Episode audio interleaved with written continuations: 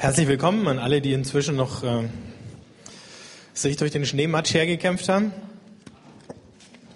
Eigentlich müsstet ihr ja alle dafür, dass ihr überhaupt hier seid, schon einen Heldenorden bekommen. Unter Gefahr für Leib und Leben habt ihr diesen Gottesdienst aufgesucht und fragt euch jetzt gerade, hat sich das gelohnt? Ich weiß nicht, wie es euch gegangen ist, als ihr vorhin gehört habt, das Thema dieser äh, Predigtreihe über die Passionszeit, die ja technisch gesehen heute noch gar nicht anfängt, aber nachdem ihr alle wahrscheinlich auch eher Faschingsignoranten seid als Faschingsfreaks, ähm, haben wir den Aschermittwoch sozusagen vorverlegt. Das heißt jetzt nicht, dass man besonders traurig sein muss, aber wenn, äh, wenn dieser Begriff Frieden hinter mir äh, erscheint, äh, dann gibt es ja die die verschiedensten Assoziationen. Einer sagt sofort, ah ja, Friede, Freude, Eierkuchen. Oder vielleicht geht es jemand anders so äh, wie mir. Ihr erinnert euch an den Film Miss Undercover. Ich weiß nicht, wer den gesehen hat. Uh, okay, zwei. Dann brauche ich eigentlich nicht weiter erzählen von diesem Film.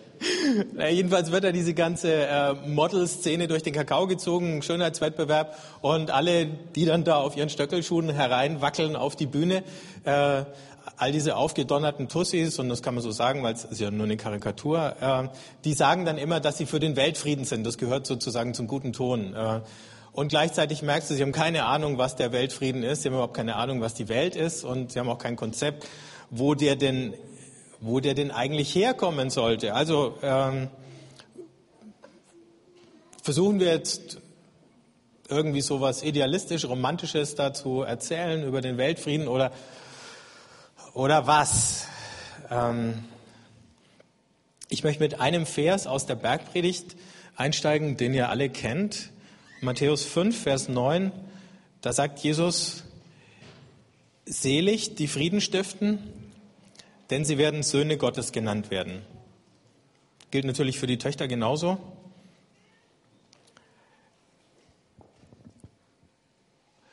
Und was er damit sagt, wenn er sagt Söhne Gottes, ist doch das, dass wenn wir Frieden stiften, an uns ablesbar wird, wer Gott ist.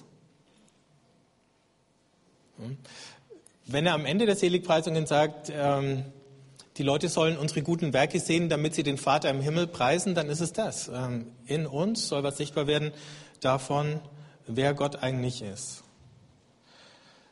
Ähm, und Friede ist jetzt nicht einfach nur eine Sache, sagen wir mal, unter 15 verschiedenen Anliegen, die Gott sozusagen parallel äh, verfolgt oder, oder vielleicht sogar nur die Nummer 15 auf der Liste.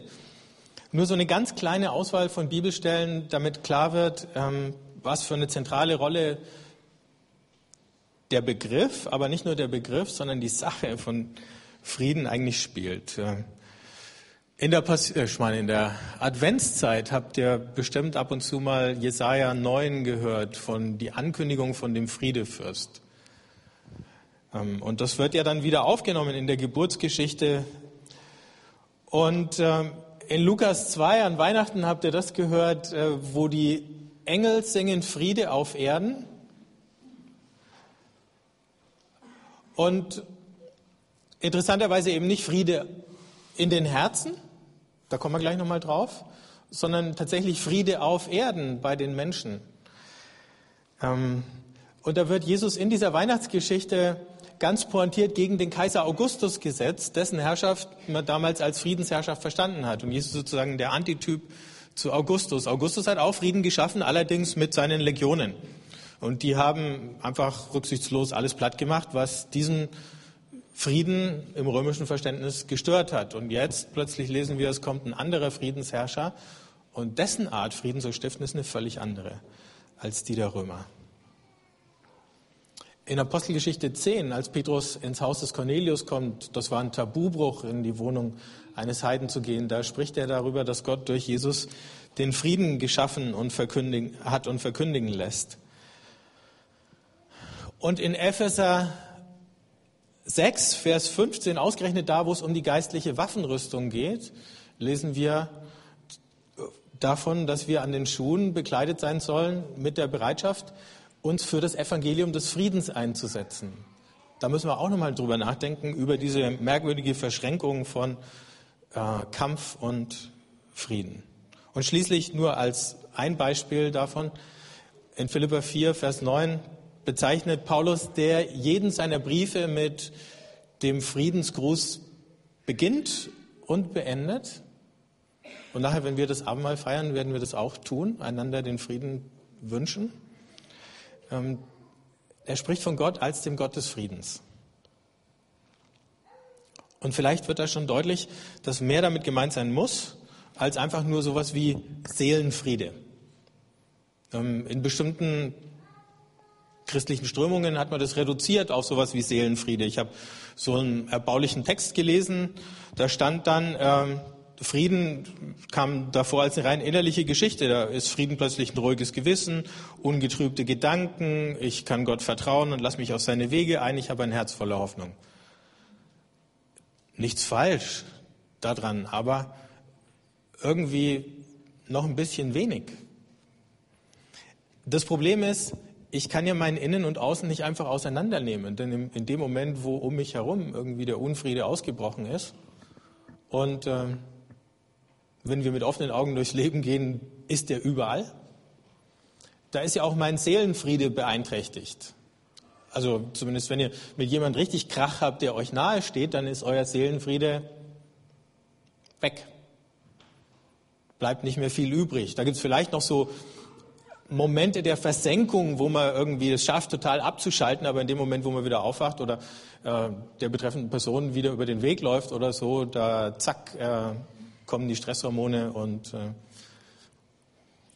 tschüss, Seelenfriede. Die Idee war von Anfang an, dass dieser Friede, den Gott schenkt, nicht einfach irgendwie eine innerliche Geschichte bleibt, sondern dass er ausstrahlt in unseren Beziehungen. Und das auch nicht immer nur, wie soll ich sagen, in konzentrischen Kreisen. Also der fängt hier in meinem Herzen an und dann in meinem unmittelbaren Umfeld in meiner Familie und dann das nächste unmittelbare Ring. Aber wenn in meiner Familie kein Frieden ist, hat es dann überhaupt einen Sinn, nochmal zu überlegen, ob ich mit Leuten, die weiter außen sind sozusagen, überhaupt noch über Frieden nachzudenken? Ich denke schon, weil möglicherweise, wir haben es ja nicht mehr in der Hand, äh, den Frieden selber zu erzwingen. Aber wir können uns ja nicht davon lahmlegen lassen, dass hier irgendwo ein Konflikt ist, den wir vielleicht nicht in den Griff bekommen und dafür alle anderen dann liegen lassen, bis wir das eine erledigt haben. Das geht nicht. Frieden ist immer zugleich was, was uns geschenkt wird und was eine Aufgabe für uns darstellt. Ähm, wer sich Gnade von Gott schenken lässt, der muss gleichzeitig auch bereit sein, ihr Träger zu sein, sonst funktioniert es nicht. Bei Vergebung ist es ganz besonders klar, da haben wir schon im Vater unser das, dass die Bereitschaft, Vergebung zu üben, fast die Bedingung ist, um Vergebung zu empfangen. Oder es sind so sehr zwei Seiten von einer Medaille, dass wenn du das eine wegnimmst, du das andere auch schon verloren hast. Und weil Vergebung ein Schlüssel ist, um Frieden zu finden und Frieden zu schaffen, ist es mit dem Frieden genauso. Nun sind wir in der glücklichen Lage, dass wir in einer Situation von relativem Frieden leben. Ähm, aber wenn wir mal genau hinhören und hinschauen, dann sehen wir, es gibt alle möglichen Kriege um uns herum, die da toben. Also Rosenkriege zum Beispiel. Nicht, weil Rosenmontag ist morgen, aber weil sich Ehepartner streiten und zerstreiten und jeder hat in seinem persönlichen Umfeld die Erfahrung irgendwo mal mitgemacht oder erlebt es vielleicht im Augenblick.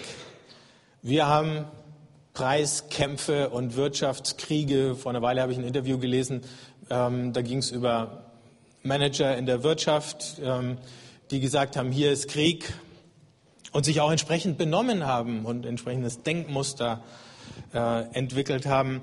Was mich noch mehr beschäftigt hat, ich habe eine Woche Selbstversuch gemacht. Ich bin eingeladen worden von äh,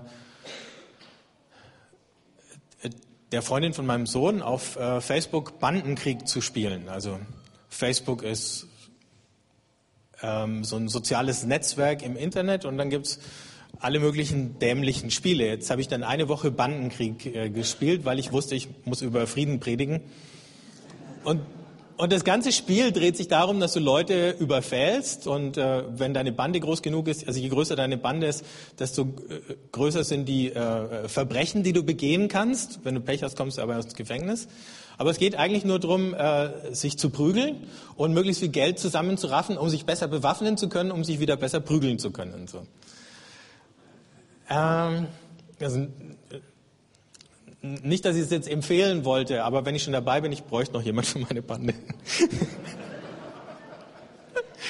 aber ich habe mich gefragt, warum machen uns eigentlich so Spiele so viel Spaß, die mit Krieg zu tun haben? Oder was sagt es über eine Gesellschaft, dass die meisten ihrer Spiele irgendwie mit Krieg zu tun haben? Unsere Fußballfans schaffen es ja aus einem normalen Fußballspiel schon sowas wie einen Krieg zu machen. Jedes Mal, wenn die englischen Hooligans rüberkommen, wird der Zweite Weltkrieg wiederholt. Ähm, oder die Holländer revanchieren sich jedes Mal für den Krieg oder was auch immer. Aber es fängt ja schon mit Schach an, so ein altes Spiel und so ein ganz vergeistigtes Spiel. Aber eigentlich hat Schach auch damit zu tun, dass da ähm, Bauern weggemetzelt werden und am Ende bleibt halt äh, der König noch übrig oder wenn der dann halt erledigt ist, dann ist aus. Ne?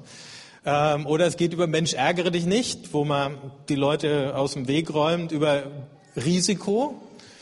Ähm, weiß nicht, ob ihr das mal gespielt habt, wo du die, die Welt erobern und alle anderen vernichten musst oder vielleicht auch nur jemand vernichten. Das ist dann die Light-Variante. Bis hin zu den Computerspielen, die es jetzt gibt. Also dieses Bandenkrieg ist, hat überhaupt keine Grafik, Action oder so, wird nirgendwo geschossen, es gibt kein, keine Soundeffekte und nichts. Aber ähm, diese Spiele gibt es natürlich auch mass, wo geballert wird. Ne? Und selbst wenn du irgendwie so eine äh, Wirtschaftssimulation oder so spielst, musst du immer irgendwie alle anderen niedermachen oder aufkaufen oder oder oder.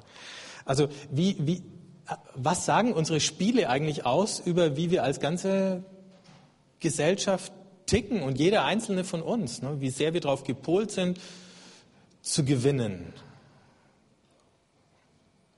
Und das Schlimmste, was passieren kann, ist, dass du als Loser abgestempelt wirst oder neudeutsch jetzt als Opfer. Äh, du Opfer. Äh, dann gibt es natürlich im Internet, weil wir gerade beim Internet waren, Hackerattacken. Es gibt Pressekriege, Medienkriege und es gibt auch noch, ähm, da bin ich völlig zufällig drauf gestoßen, als ich dieses Zitat von dem Manager gesucht habe im Internet, bin ich auf eine Predigt gestoßen. Ähm, da ging es über Erweckung, aber eigentlich hat der Prediger die ganze Zeit über Krieg geredet. Es ist Krieg und wir müssen kämpfen und Krieg, Krieg, Krieg. Ich habe dann mal gezählt, wie oft auf dieser einen Seite das Wort Krieg vorkam und es kam 16 Mal Krieg vor und Friede hat völlig gefehlt.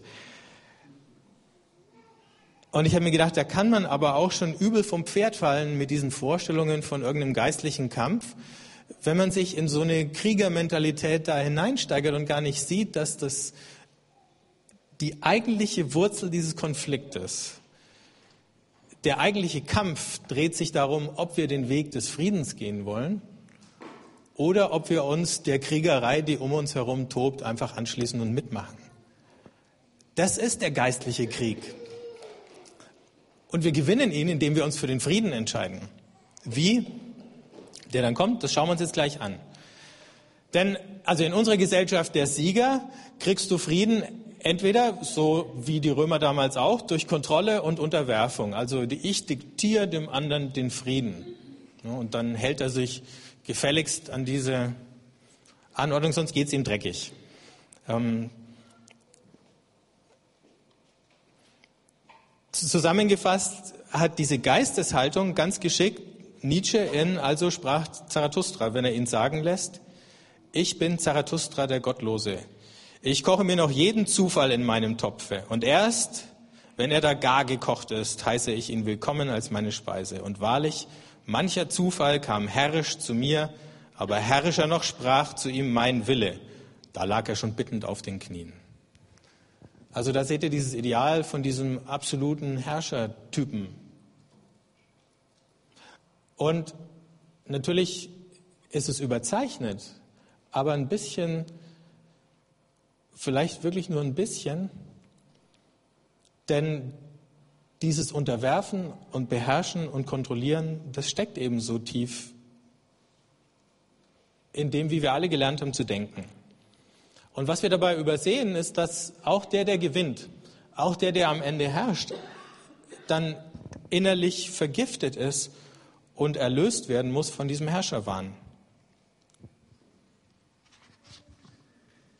Ich habe euch vor ein paar Wochen schon mal traktiert äh, mit so ein paar Gedanken von äh, Johann Baptist Metz, ein katholischer Theologe, und möchte euch noch mal was vorlesen. Es hat mich beschäftigt, weil wir am Montag letzte Sitzung, nee, nicht das letzte, zweiten Abend vom Micha-Kurs hatten und über Armut und Gerechtigkeit nachgedacht haben. Und das hat ja auch viel mit Krieg und Gewalt zu tun, die Armut auf der Welt.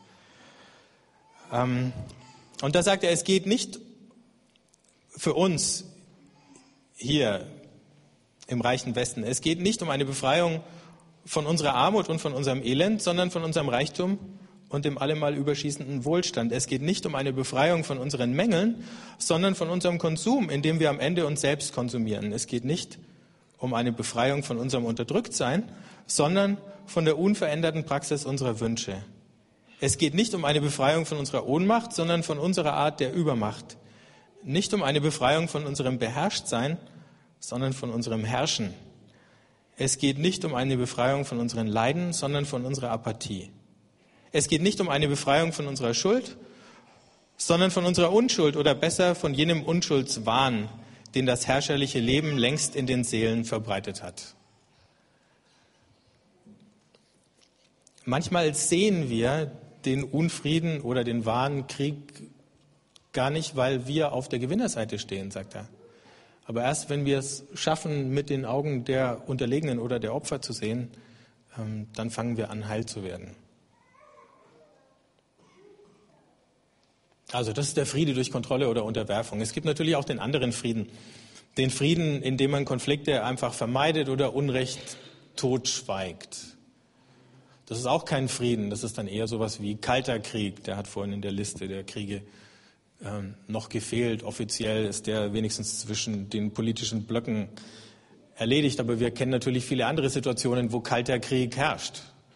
Äh, wo man sich aus dem Weg geht, einander anschweigt aber jede Geste, jede unvermittelte Bewegung des anderen als Bedrohung empfindet und deutet. Und wenn der einmal irgendwie unkontrolliert zuckt, dann ziehe ich schon das Messer aus der Tasche und bin dabei, mich zu verteidigen. Und natürlich gibt es auch bei ganzen Gruppen solche Reflexe. Also Friede wird weder dadurch erreicht, dass wir den anderen unterdrücken, noch wird er dadurch erreicht, dass wir die Wahrheit unterdrücken oder die Konflikte unterdrücken oder dass wir versuchen, alle in ein gleiches Raster zu zwängen. Und dann denken, das würde reichen, um Frieden zu schaffen.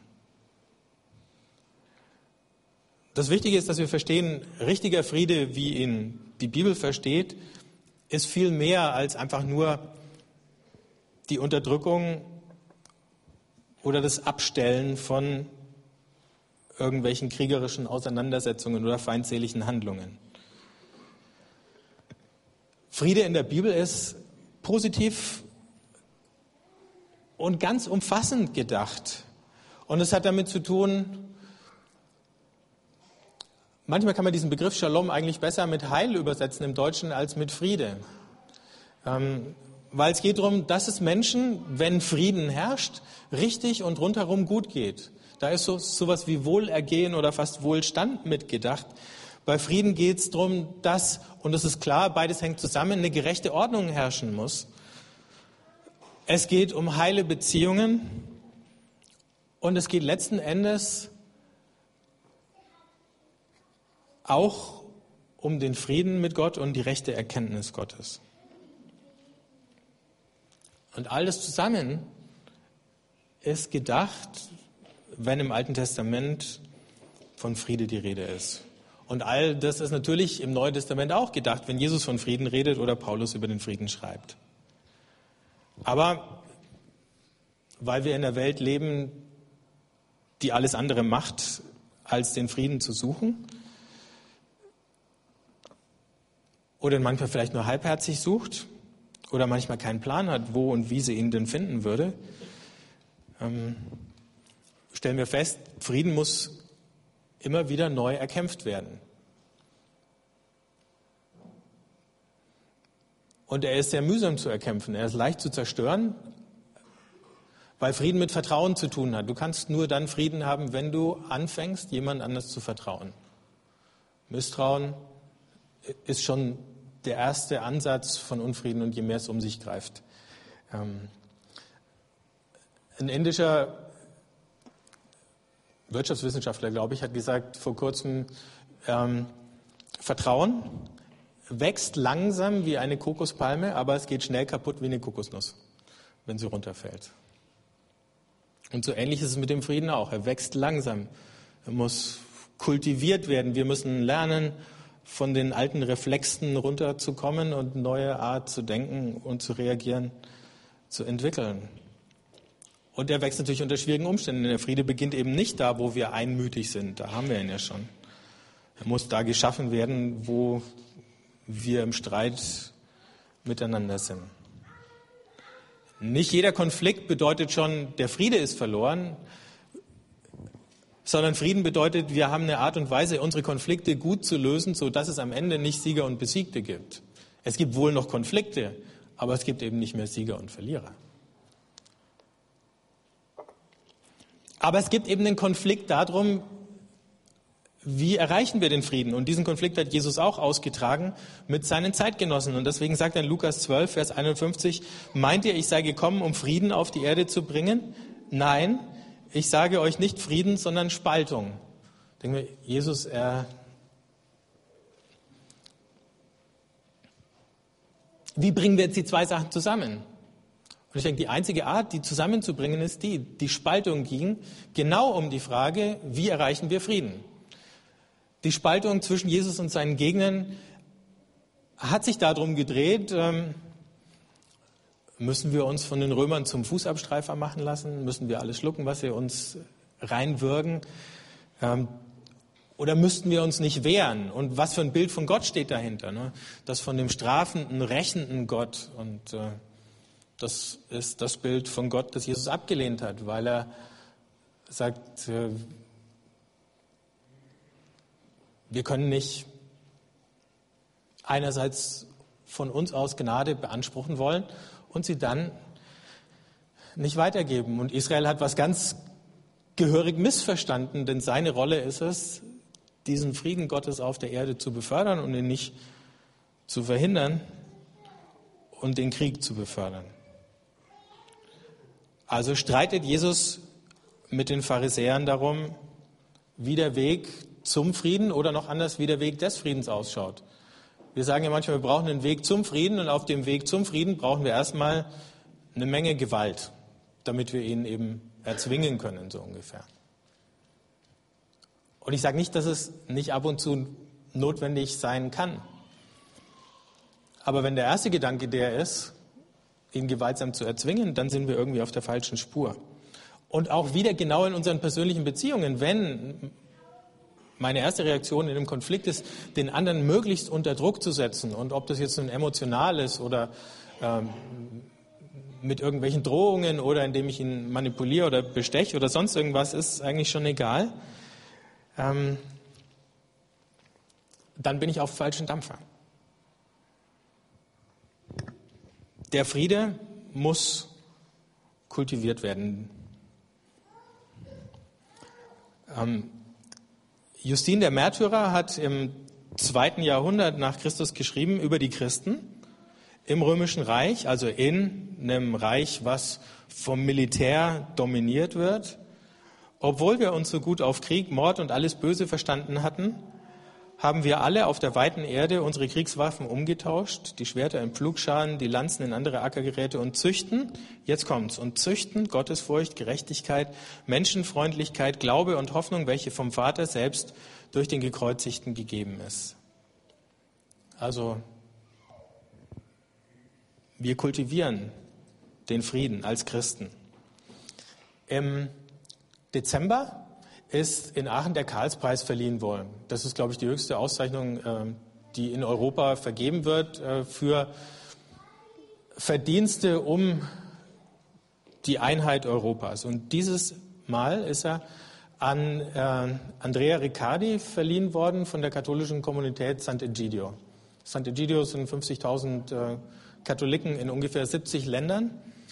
Und ähm, öffentlich bekannt geworden sind sie dadurch, dass sie geholfen haben, ähm, in den 90er Jahren den Frieden in Mosambik auszuhandeln. Mosambik war ein Land, was vom Bürgerkrieg völlig erschüttert worden ist.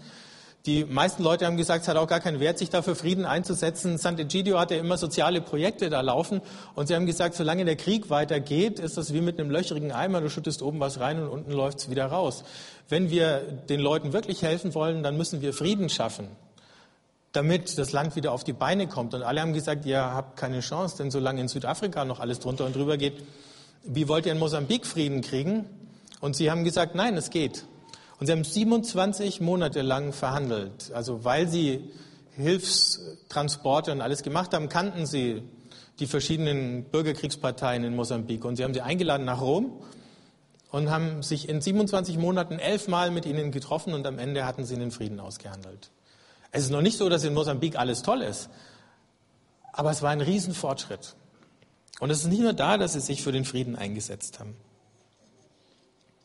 Und ich glaube, sie haben nichts anderes gemacht als das, was Christen im Großen und im Kleinen lernen, wenn sie Jesus nachfolgen. Ich möchte schließen mit einer Geschichte, die vielleicht der eine oder andere von euch schon mal gehört hat. Es geht um einen Missionar, der heißt Don Richardson und hat bei den Kopfjägern des Savi-Stammes, ich glaube in Neuguinea, gearbeitet und ähm, hat dann relativ schnell ihre Sprache gelernt, konnte sich mit ihnen verständigen und hat sich gewundert, dass immer, wenn er von Jesus erzählt hat, äh, die Sachen total schief bei ihnen angekommen sind, weil weil diese Leute immer Judas toll und Jesus blöd fanden. Also für ihre Logik hat der Judas genau das Richtige gemacht und Jesus war das dumme Opfer, ähm, wenn der sich einfach freiwillig abschlachten lässt. Ne? Judas war clever, der hat rechtzeitig die Seiten gewechselt. Und ehrlich gesagt, den Judas haben sie richtig gut verstanden, weil das war ja das, warum der Judas am Ende ausgestiegen ist, weil er gesagt hat, Jesus, diesen Weg, äh, den kann ich nicht mitgehen. Das ging genau um die Frage eben auch von Frieden. Judas ging es ja nicht ums Geld, sondern der war zutiefst enttäuscht davon, dass das nicht der starke Messias war, den er sich eigentlich erhofft hatte. Der, der die Feinde niederbügeln würde.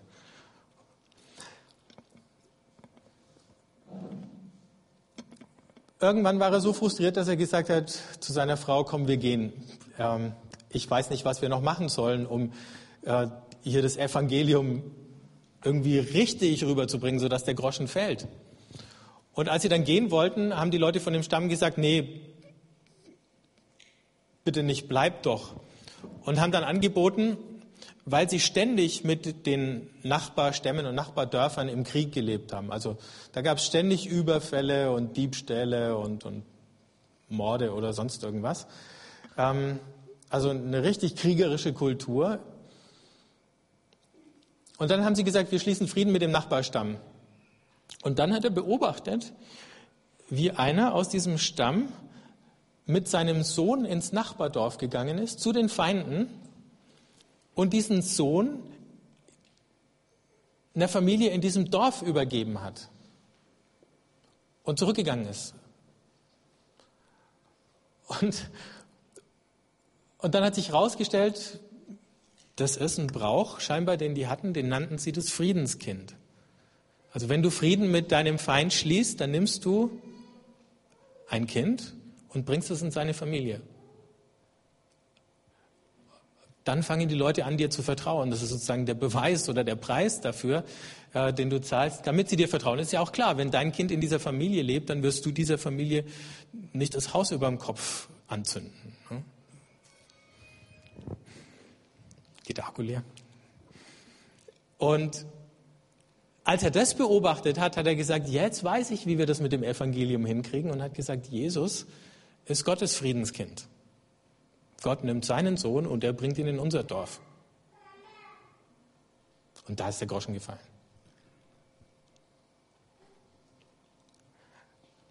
Und es ist tatsächlich so, in Jesus wechselt Gott sozusagen die Seiten. Es hört auf, unser Feind zu sein Nicht, dass es jemals gewesen wäre, aber in unserer Wahrnehmung möglicherweise. Und er setzt nicht auf Einschüchterung und er setzt nicht auf Unterwerfung und er kommt nicht mit Drohungen an, sondern er geht das Risiko ein, sich total verletzlich zu machen, damit wir endlich verstehen, dass das Einzige, was er will, der Friede ist. Unser Friede mit ihm, unser Friede miteinander, unser Friede mit unseren Feinden.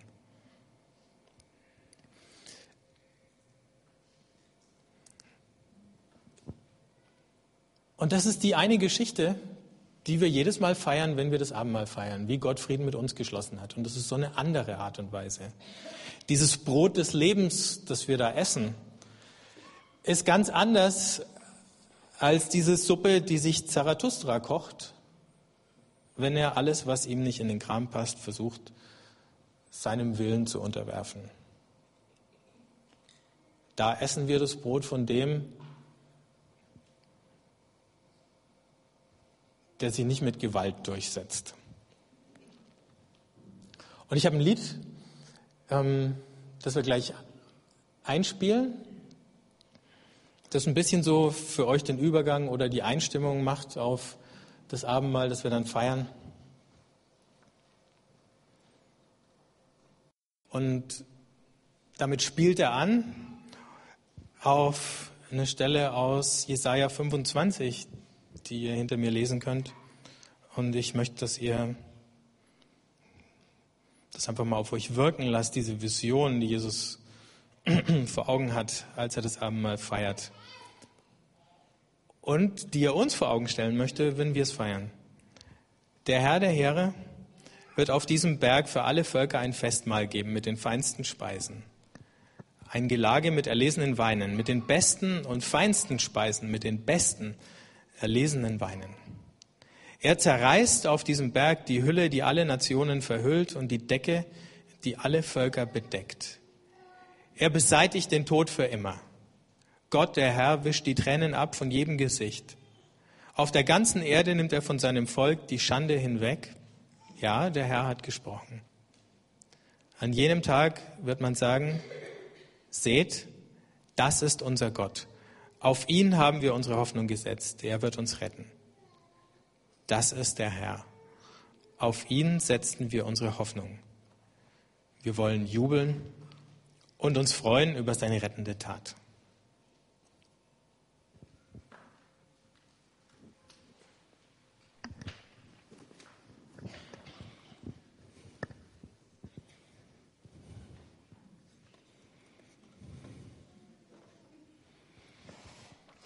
Wir feiern heute das heilige Abendmahl nach der Liturgie, die die Jesusbruderschaft in Gnadental äh, entworfen hat oder übernommen, auch von anderen Christen.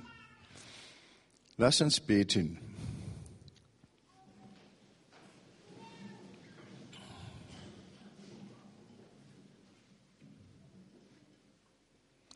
Gott aber sei Dank der uns in Christus alle Zeit triumphieren lässt. Er ist es, der in unseren Herzen aufstrahlen lässt die Herrlichkeit des Herrn, in dessen Bild wir verwandelt werden durch seinen Geist.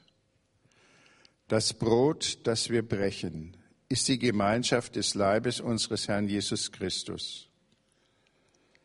Lieber himmlischer Vater, wie dieses Brot und dieser Wein aus vielen Körnern und Trauben von den Feldern und Bergen gesammelt, eins wurden, so wirst du deine Gemeinde von den Enden der Erde zusammenbringen zu einem Reich. Denn dein ist die Kraft und die Herrlichkeit durch Jesus Christus in Ewigkeit. Amen. Lieber himmlischer Vater, im Namen Jesu rufen wir dich an und bitten dich, sende deinen Geist gnädig herab auf uns und diese Gaben. Gib uns in ihnen Anteil an der Gemeinschaft mit dem Leib und dem Blut deines Sohnes, unseres Herrn Jesus Christus. Unser Herr Jesus Christus nahm in der Nacht, in der er ausgeliefert wurde, das Brot, sprach das Dankgebet darüber, brach es und sagte zu seinen Jüngern, Nehmt hin und esst, das ist mein Leib für euch gegeben. Eben das tut zu meinem Gedächtnis. Ebenso nahm er nach dem Mahl den Kelch, sprach das Dankgebet, reichte ihn seinen Jüngern und sagte, Nehmt und trinkt alle daraus. Dieser Kelch ist der neue Bund in meinem Blut, das für euch vergossen wird zur Vergebung der Sünden. Solches tut, so oft ihr es trinkt, zu meinem Gedächtnis. Lass uns uns an den Händen fassen und sprechen. Vater unser im Himmel, geheiligt werde dein Name, dein Reich komme, dein Wille geschehe, wie im Himmel so auf Erden. Unser tägliches Brot gib uns heute und vergib uns unsere Schuld wie auch wir vergeben unseren Schuldigern. Und führe uns nicht in Versuchung, sondern erlöse uns von dem Bösen.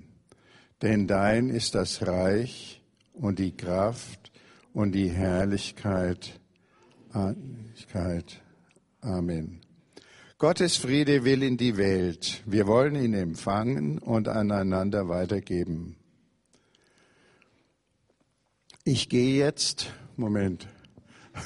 Wir wollen uns heute ein bisschen mehr Zeit nehmen, den Frieden weiterzugeben. Ich gehe jetzt äh, auf die rechte und linke Seite und sag äh, Friede sei mit dir und äh, ich höre dann äh, und mit dir und dann äh, gebt den Frieden durch. Ich immer zu zwei Leuten, dass sich schnell verbreitet.